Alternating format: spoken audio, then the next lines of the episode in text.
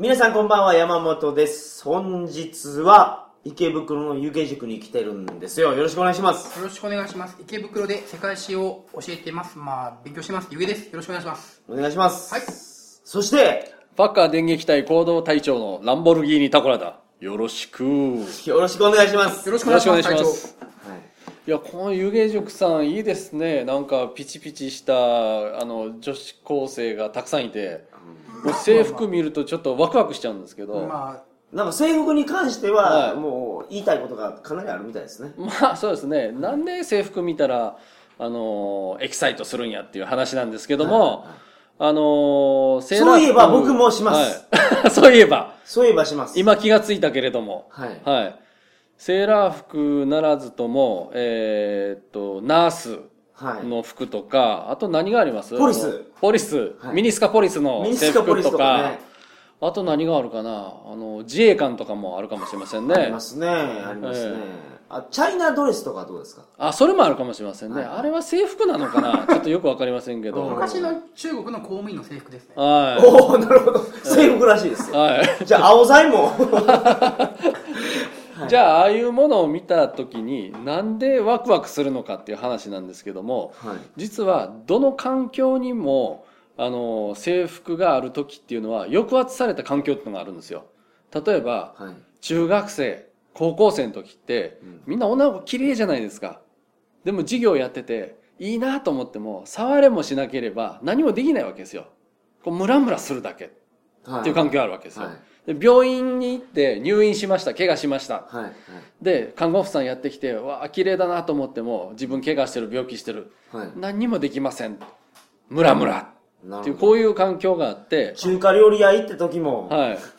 ターンテーブル回すだけ。で、そうです。ウェイトレスが チャイナドレス着ててムラムラするけど、座ったらダメですよね。そうですよ。餃子食べるだけですよ、はい。もうえ、その制服が、秩序が形成、制服で秩序が形成されて抑圧されるとですか？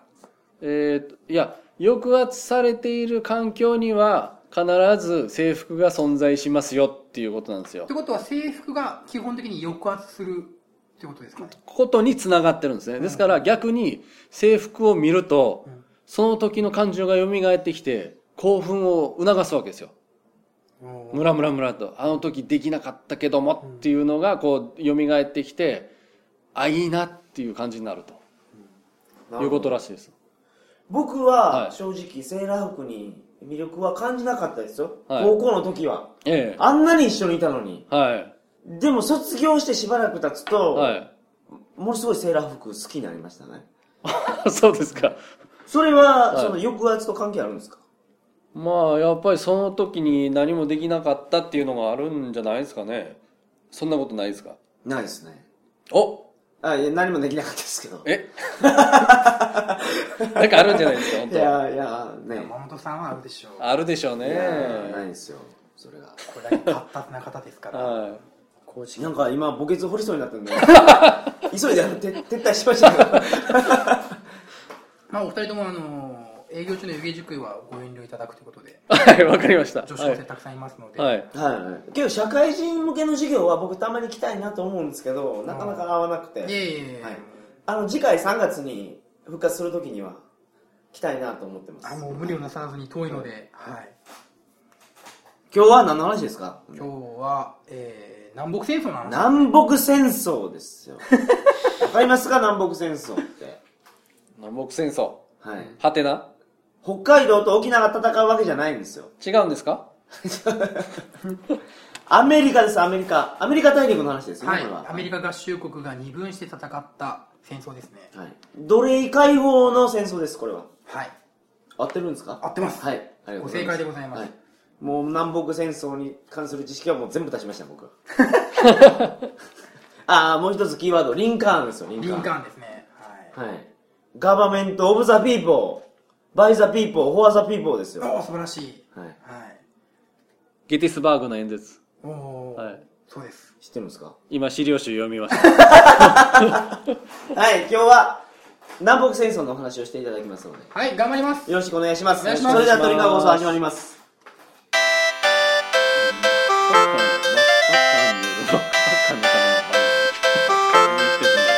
好そういう宣伝流してるんで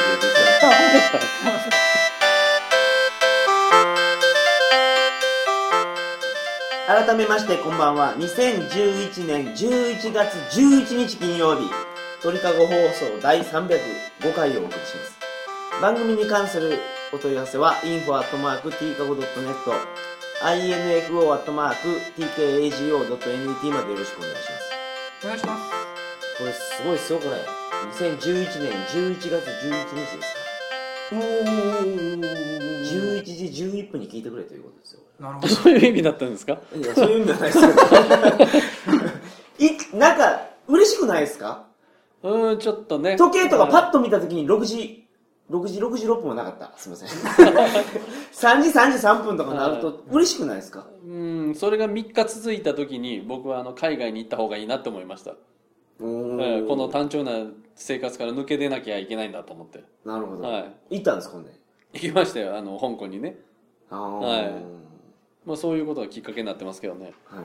はい、南北戦争なんですけど。はい。南北戦争。どうでもええけど。はそんな話どうでもええけど。すいませんもうえまあ、南北戦争ですか？別名ねシビル・ウォーって言って、あはいはいはい。いわゆる内戦のことですよね。そうですね。アメリカではセビル王って言って、はいアメリカの奴隷解放戦争でしょ？そうですね簡単に言うと、うん。うんまあ、立場的には南北っていうのはどういうふうに分かれるんですか？その政策的な違いがあるはずですよね。あはいはい。じゃあまずちょっとその南北戦争の規模からちょっとお話ししていいですかね、はい。で南北戦争はアメリカ合衆国で一番死者数を出している戦争です。つまりうん。第一次世界大戦や二次大戦よりも死者数が多いです。ああなるほど。内部の殺し合いやからまあそうでですすし、うんあんまり死んでないんですねじゃあ第二次あ世界大戦のアメリカアメリカに攻撃してないっていうこともありますよね他国が、まあそうですね。第一次世界大戦も二次大戦もアメリカ本土は戦場になってないからアメリカはあんまり死んでないっていうのはありますけど、はい。あとは南北戦争自体はやっぱり大きい戦争で、はい。61万人62万人死んでてそんなに死んでるんですか？19世紀で、えーっと一番でかいのがナポレオン戦争。2番目かなんだ、えークリミアかな？2番目はクリミアで3番4番目ぐらいですかね。はい。大きさ的には、は多分クリミアの次ぐらいですね。60万人って相当ですよ。いすごいですね。はい。で、えーまあ随分派手に殺し合ったんですね合衆国は。1861年ですから、はい。えー江戸時代の終わりぐらいですね。うん61年から65年やって南北戦争で銃がすごく余って終わった後にはい。その銃を坂本龍馬が流して、まあ、幕府を打倒した最初にっていうのは有名な話ですけど、はい。で、えー、資料集ですね230ページ開けてもらうと、はい。アメリカ南北戦争かっこ大量殺戮の始まりっていうのがあります。230ページ左左下ですね。はい。で、えー兵士を大量に動員しているっていうのとうん例えば、えー北部はですね、まあえー18からですね60までの、えー人間の半分以上は戦場に行ってるし南部に関しては5人のうち4人が行ってると。みんな5人のうち4人ってそうですね。そうですね。もうみんなほとんど行ってるってことですそうですね。であと鉄道でガンガン兵隊遅れるんですよね。バンバン死んでいくんですけどガンガン遅れちゃうと、はい。人も武器もと。はい。あと一番下の方のあ下から2番目の方にライフル銃が出てきて南北戦争で。命中率が非常に上がったっていう、あライフル銃っていうのはその弾を回転させながらこう進むのであはい。まっすぐ進むんですね、はい。あと缶詰とかそのコンデンスミルクとかその野外で結構飯が食えるようになって。なるほどなるほど、はい。ガラスの瓶から変わってっていうことですね。そうですそうですね。はい。はい。で、えーまた武器が例えば壊れたとしてもそのそこにホイットニー方式って言って武器の規格が部品が統一されてるのでこのこの銃壊れたけどこの銃のこの部分とこのパーツ合わせてはい。また銃を作り直してとか、はい。いうのもできて、えーまあ、武器も食料も兵士もガンガン補充できてガンガン死んじゃうっていうのが一番最初が南北戦争だったと言われてるんですねこれって、はい。その北軍も南軍も同じやったんですか、えーっと武器のことですそうかそういうことです。あ武器がですねそれがポイントで北の方に工場がいっぱいあったので、はい。北の方が有利でしたね、はい。南はやっぱり農業地域だったので武器が不足して最終的に負けてしまうと。おーなるほど。南の方が優秀な指揮官が多かったり戦闘まあ結構勝ってたんですけどもう北北の方がそのその力押しというか物量で押していくっていう。アメリカはいつも戦争を物量で押すんですけど、うん。この南北戦争も北部側が物量で押したっていう、なるほど。北軍のその名大義名分とはい。南軍の大義名分っていうのはどういうことやったんですはいはい。で、えーじゃあ資料集が203ページ開けてもらうと、かはいはい。南北の対立っていうのがあってはい。合衆国は北部と南部では随分違いがあったんですね。産業とかいろんなものに考え方に。うん。で南部は奴隷制を維持したいんですよ。そのなんでかというと綿花プランテーションって言って、まあ、203ページ右上にあるんですけど広い綿花畑に奴隷を働かせてそこで摘み取った綿花を、えーイギリスに売ってたんですね。はいはいはだから奴隷を使いたいと。いなるほど。今でも日本人が旅行した時に北部より南部の方が黄色人種がバカにされるって言いますからね。あそうですね。だからやっぱり南部は今でも黒人差別が根強いので。おおなるほど。ケネディが南部で暗殺されたんですけど、うん。ケネディってその黒人解放を進めてたから、はい。南部で暗殺されたっていう説があります。南部っていうのは農業が盛んやって。そう農業には奴隷が向いてるんですはあ、はあはあはあはあ、なるほど。ところが北部の方は工業ではい。工場でで、北部の方は奴隷を解放したいんですよ。っていうのが奴隷を解放してくれれば工場労働者になってくれるんですね。うん。そのじゃあ強制的に工場で働かせばいいじゃんっていうかもしれませんけど、はい。農業と工業には大きな違いがあって、はい。まあ今の日本の農業はちょっと違いますけど農業基本的に単純作業なので鞭打って働け働けで効率はあるんですよ。はい。それに対して工場の場合はその作業手順を一定程度覚えなきゃいけないからうん。その頑張ったら給料が上がるよっていうやる気を引き出させなきゃいけない。そっちの方が効率いいってことですね。効率がいいとですね。はい工業に関しては賃金契約をやった方が効率がいいのではいはいはいはい。で黒人を解放して北部の工場に当てたい。もっと言うと当てなくてもいいので労働者予備軍にしたいんですよ。そうすると賃金が下がりますよね。はい。需要と供給で賃金が決まるから、別に君クビでも君は明日から来なくてもいいんだよ。黒人が代わりに来るんだからって言えばそその分賃金下がるので。なるほど。だから北部の,、えーまあその奴隷解放っていうのは大義名分ではい。そのアングルトムの小屋を北部の人は読んでそれが大義名分となって南北戦争をやったって言われてますけど。なんすかそのアングあトムの小屋203ページのこの右の方に「アンクル・トムズ・キャビン」という本の挿絵が表紙がありますよね。これかわいそうな奴隷があの、はすげえいじめられてるっていう小説ですね。でこの小説がバカ売れして、えー南部はひどい奴隷を解放せえという大衆世論が巻き起こった。へえそうなんですか。実際は北部のその工場主たちが「あこれ使えるぜ」って言って使ったんですよトム・ソーヤの冒険っていうのは？トム・ソーヤの冒険はちょっとあれ白人ですからね。白人ですね。あれマーク・スウェインで、はい。これよりもまた30年ぐらい20年ぐらいかな？後ぐらいですかね、はい。でそのまず考え方、まずその奴隷に対する奴隷を解放した方が儲かる。奴隷制を維持した方がはい。儲かるという考え方、あの利益の対立があるんですね、はい。もう一つはアメリカ南部の方はその自由貿易をしたいんですよ。そのイギリスにもガンガン綿花を売ってイギリスから工業製品を買いたいと。はい。それに対して北部は貿易をしたくないんですよ。っていうのが自由貿易した場合イギリスの安くて良い工業製品が入ってきたらまだアメリカの工業ってこの時未熟だったから太刀打ちできないと。はい。だからできれば全部港を抑えて高い関税をかけたい。うんうんうん。そのためにはアメリカあの北部の方は強力な中央政府。各州ごとで力を持つんじゃなくてホワイトハウスに権限を集中しましょうと。それに対して南部はいやいやそんなことされたら困るから各州ごとに力を温存力を持たせましょうっていうその政治制度に対する考え方貿易に対する考え方の違いもあるんですねこれっていうとそんな理由で国の中でこんな大きい戦争が起きるもんなんですか？起きるもんですよ。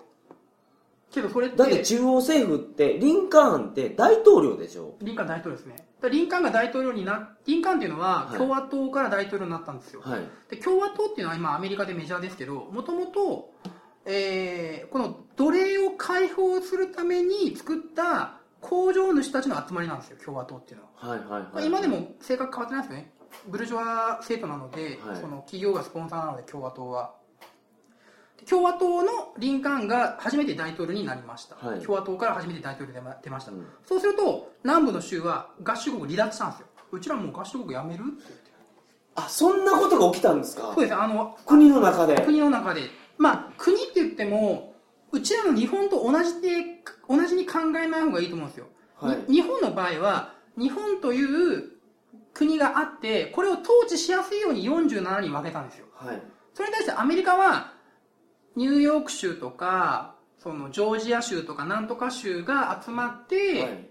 United States of America、州国が構成して一つの国を作ったわけですね。合国。衆国です合衆。はい。まあ、あの合衆完全に合衆国の衆は大衆の衆なのであの state の州じゃないんですけどまあ state state state が集まって新たな state を作った、うん。この日本の場合都道府県が軍隊持ってませんけどアメリカの場合各州で軍隊持ってるんですよ。各州で戦車も持ってるし各州で憲法もあるし弁護士資格は各州ごとなんですよ。州によって法体系違うから。あー州ごとに軍隊持ってたら、それは離脱しやすいですよね。そうですね。うん。ではそのリンカーンがその大統領になった時に、うんキニクワンっていう南部の州が団結して、うん。やめます。やめます。アメリカから抜けます。うちはアメリカ連合国作れますってなったんですね。あそれで戦争になるんですか？そうです。離脱は認めないって言ってお前らは合衆国の中にいろって。あじゃあ基本的に奴隷解放戦争って言われてますけどそれがきっかけになって離脱して、うん。離脱したやつを、まあ、一緒にしようとしたのがそうです。北軍そうです。の戦い方北の方は離脱認めない。はい。南の方は独立したいと。おおなるほど。でなんでじゃあ北の方は離脱を認めないかというとうん。これはあのー合衆国は合衆国北部の方ははい。シャツを作ってるんですよ。綿布を作ってるんですよ。はい。でその原材料を南から買いたいんですよ。南から持ってきたいんですよ。うん。であるからして自分の国の内側に入れておきたいんですね。はいはいはいはい。でかつそのうち自分の国の内側だったら港を全部ちゃんと把握し管理してイギリスにめ綿花売るなと、うん。イギリスに綿花売るんだったらあのうちにまず売れと。はいはい。安く買い叩けるし、南の方の連中にうちの工業製品買えと、北あのイギリスから買うなっていうふうにしたいんですよ。つまり南部は北部にとって原料供給地でありマーケットなんですよはいはいはい。これを国内植民地と言います。合衆国の内部なんだけど事実上し市場と原料供給地の機能だよねっていう。うーん。なるほどね。なんか北と南やったら南の方が貧乏なイメージありますよねこう見たら。ああまジョージアとかダラスとか テキサスとかなんかあはいはい。まあサボテンのはいはいイメージです、ね。農業地域ですよね、はい。うん、で結局その実際にその203ページの図表を見てもらうと、はい。北部の方が国の国府、まあ、財力でいくと75%南部は4分の125%しかないんですね。はいはいはい工場の8割は北部にあるし、うん、うん。ということでそのまあ物量で力押しで鉄砲の数で負けてしまった南部はと。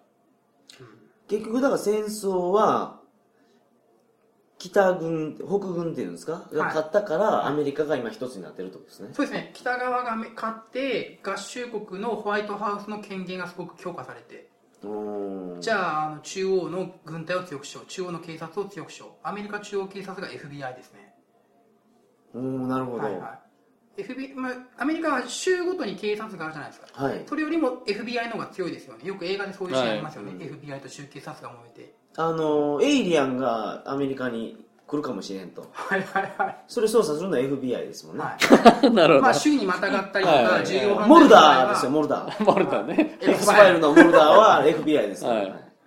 だから FBI が揉めてますよね。あのなんか謎の殺人が起きた時に、はいはい。州警察が処理しようとしてたら、FBI がはいはい。割って入って。そう割って入って事件を持っていくみたいな、はい。だからその FBI が強いっていうのは南北戦争で北側が勝ったところです。中央政府の方に権限があるよっていう。うん。うん。下の方の州は権限がないよはいはい。なるほどなるほど。うん。まあもともと州の成り立ちとして、うん。そのいわゆるヨーロッパからの植民地政策はいはい。っていうところがありますよね、そうですね。州ごとにここはスペイン領だったとか、うんそういうその国ごとに分かれているっていうところが集まってるっていうことですから、例えばまああのうちらキリスト教の一派クエーカー教徒はじゃあまとめてドーンと住みましょう、ええ。ペンシルバニア州とか。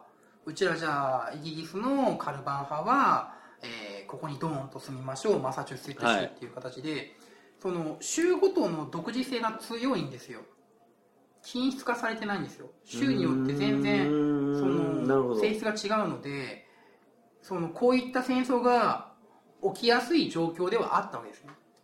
はいはいはいはい。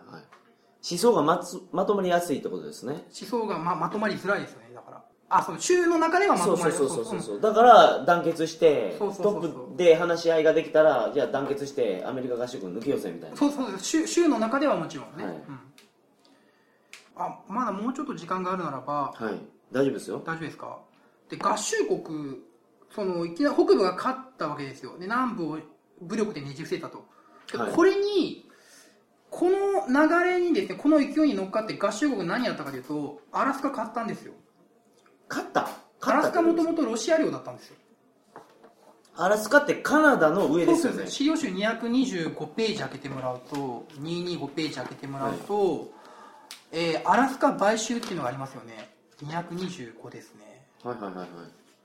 1867年に合衆国がロシアから勝ってます。1867ですから江戸幕府が滅亡した年ですね。一夜虚しく江戸幕府滅亡。おおなるほど。覚えやすいですねそれは、はい。でなんかね中学校の時とかい。地図帳を見ててすごい不思議やったんですよ、はいはい。アメリカがあって、はい。その上カナダじゃないですか、はいはいそこ飛んでアメリカになってるでしょまた。そうですそうです、はいこれ買ったんですよ飛び地で。えそれお金で買ったってことですか？はい銭でキャッシュで買いましたね。はいはいで、まあ、当時ロシアお金なかったんでで、はこれビビったのがイギリスだったんですね。当時カナダが英領カナダだったんですよ。イギリス領カナダだったんですね。でうん合衆国に挟まれてしまったと。で合衆国は南北戦争で北部ブルジョワジーが勝利してそのもう力と金でガンガン領土を拡大していくぞこのままだったらと。はい。取られるぐらいだったなということでイギリス領カナダだったんですけどカナダの人たちにお前ら自分たちで治めていいと。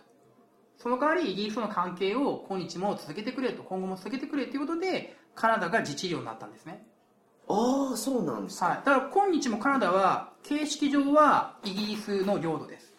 イギリス連邦まあイギリスの領土ってちょっとおかしいかもしれませんがイギリス連邦でカナダはエリザベス2世に忠誠を誓ってます。そうですよね、はい。だからオーストラリアとかもそうですゃないです。かオーストラリアとニュージーランドもイギリス連邦の一員です、はいはいはいはい。だから完全な100%の主権国家ではないですよね。クイーンが一番上にいるので、うんなるほど、うん。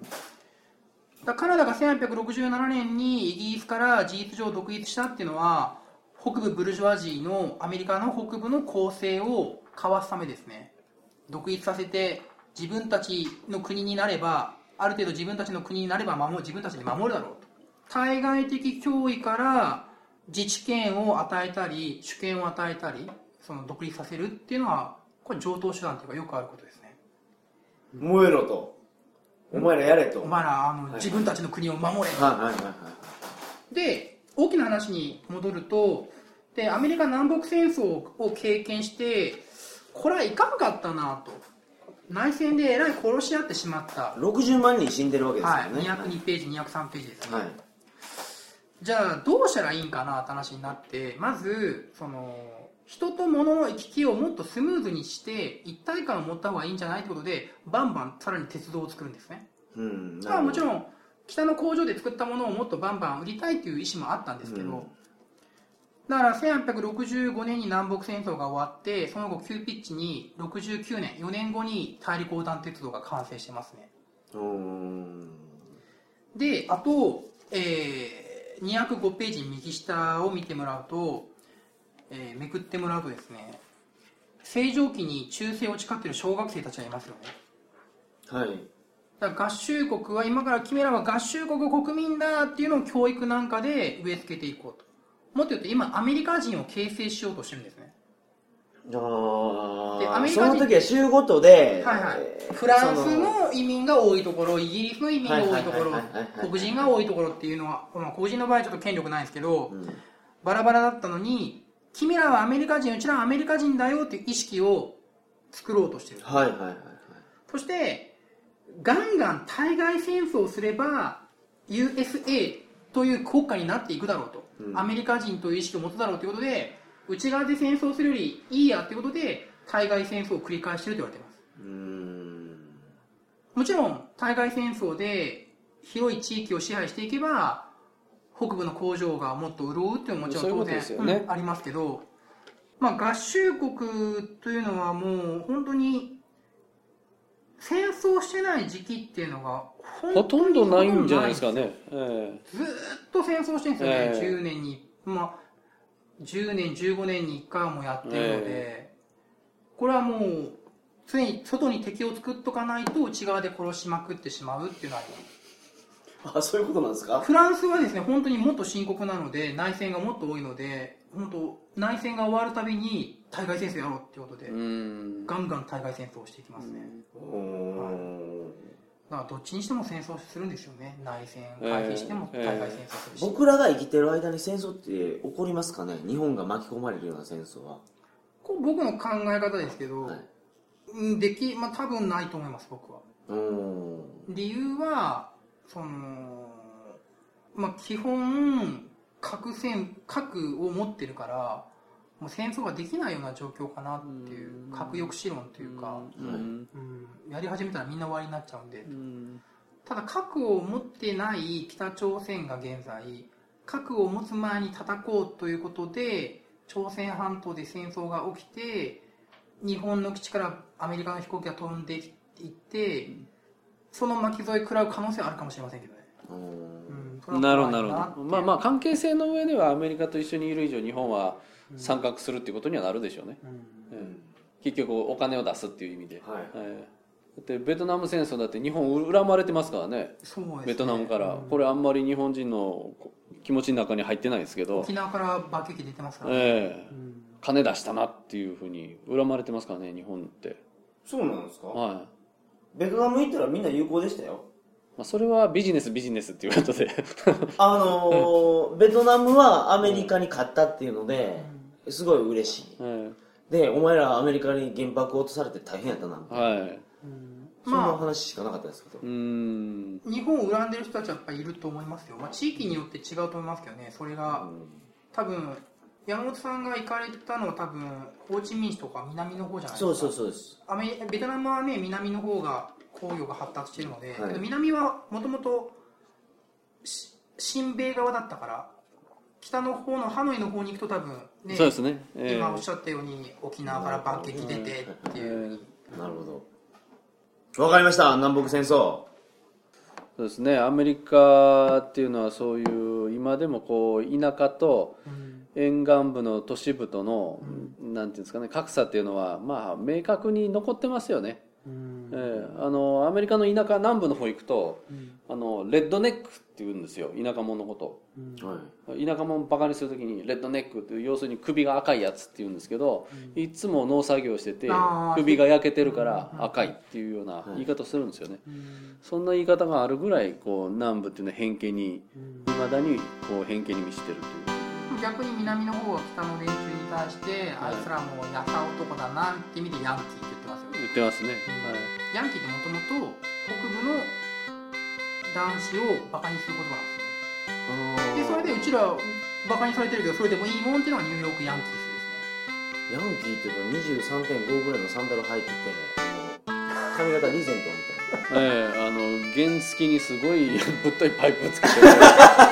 人たちですよね。ですねだからそれはアメリカ人っぽいよアメリカの真似してるよってことでヤンキーですね。あそれでヤンキーなんですか？あ不良は、そうですよ、まあアメリカの真似してる。要するにリーゼントっていうところとか。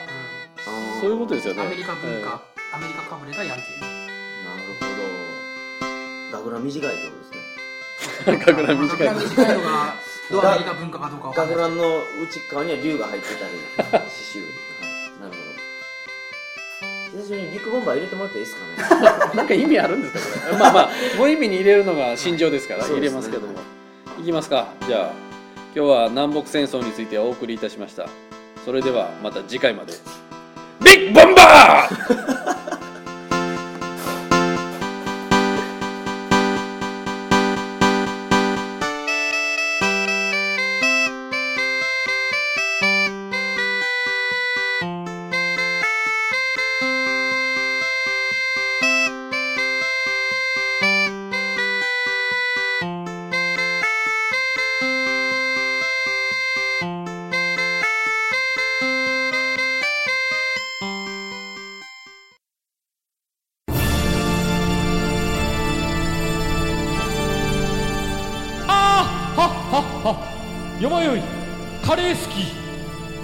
みを申すがよい。あ松尾も。